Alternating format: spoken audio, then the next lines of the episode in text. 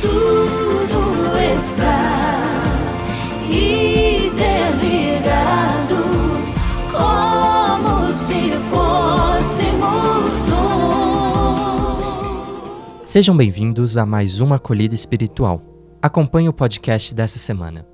Dia Nacional da Consciência Negra.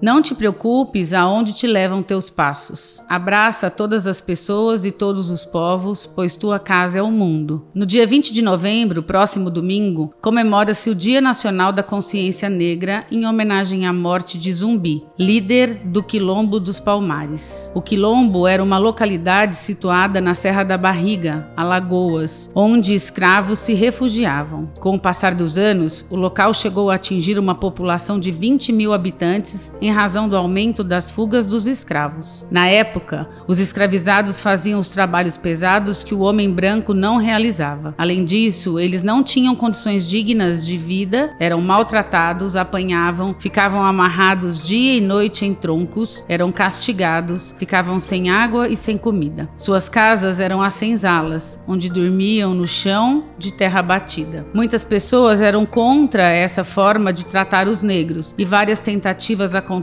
ao longo da história para defender seus direitos. Nesse sentido, o Dia da Consciência Negra é uma forma de lembrar o sofrimento dos negros ao longo da história, desde a época da colonização do Brasil, e de tentar garantir seus direitos sociais. Hoje temos várias leis que defendem essas garantias, como a de cotas nas universidades, pois como os negros foram marginalizados após o período da escravidão, não conseguiram conquistar os mesmos espaços de trabalho que o homem branco. O Dia da Consciência Negra é marcado pela luta contra o preconceito racial. A data enfatiza o respeito em relação às pessoas, a discussão e o trabalho para conscientizá-las da importância da raça negra e de sua cultura na formação do povo brasileiro. Como bem sabemos, pela convivência em nosso cotidiano, somos todos diferentes. Todavia, também podemos dizer que somos muito semelhantes. Entre nós, temos distinções físicas, psicológicas, de empenho, de personalidade, de gostos.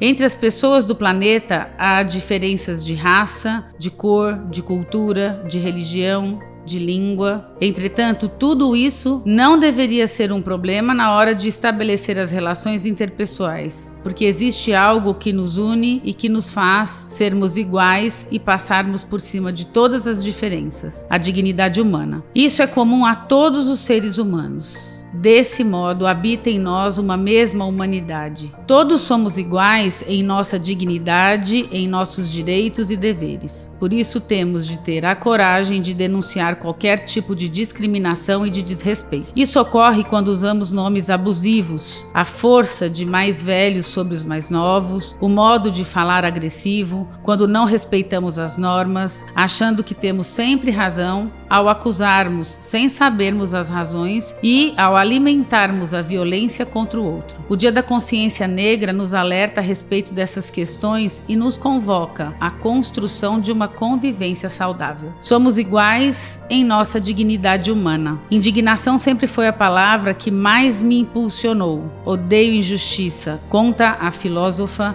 Sueli Carneiro, que viu o racismo surgir cedo em sua vida. Meus pais me educaram dizendo que poderia ter problemas por causa da minha cor e que teria que cuidar disso. Há 30 anos, Sueli fundou, ao lado de outras nove mulheres negras, o GLE10 Instituto de Mulher Negra. Além disso, Sueli atua na criação e difusão de cursos de cidadania para mulheres de periferia e lideranças populares na área de proteção à mulher, com o estabelecimento de programas de políticas públicas. É a nova geração que leva esse legado. Tenho recebido muito carinho e com isso vem a certeza de que a luta vale a pena, afirma Sueli. Todos somos filhos do mesmo Criador, do mesmo Deus da vida, independente de onde nascemos, da nossa cultura, da nossa religião e da nossa cor de pele, do nosso jeito de pensar e agir, e para respondermos a este chamado é preciso pautarmos nossas ações na ética, de forma a garantir a vida para todos. Porém, o ser humano muitas vezes viola a dignidade humana e, quando o faz, viola também a casa de Deus ao colocar os bens acima das pessoas. Em resposta, Jesus toma uma atitude drástica contra essa manipulação. Tal atitude é verificável no evangelho de hoje, narrado por São Lucas sobre estes desvios cheios e entretanto,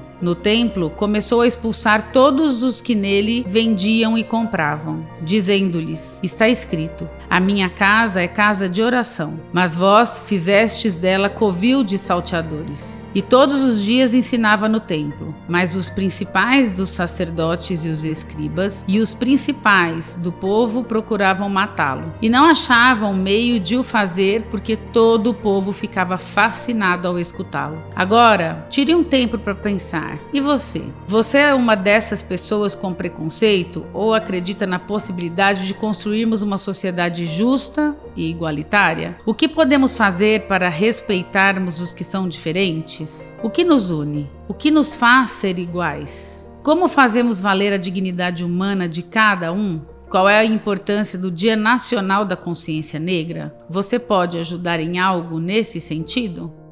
Essa foi a acolhida espiritual da SAEA. Para acompanhar outras, fique ligado nos nossos canais e redes sociais. Até a próxima semana.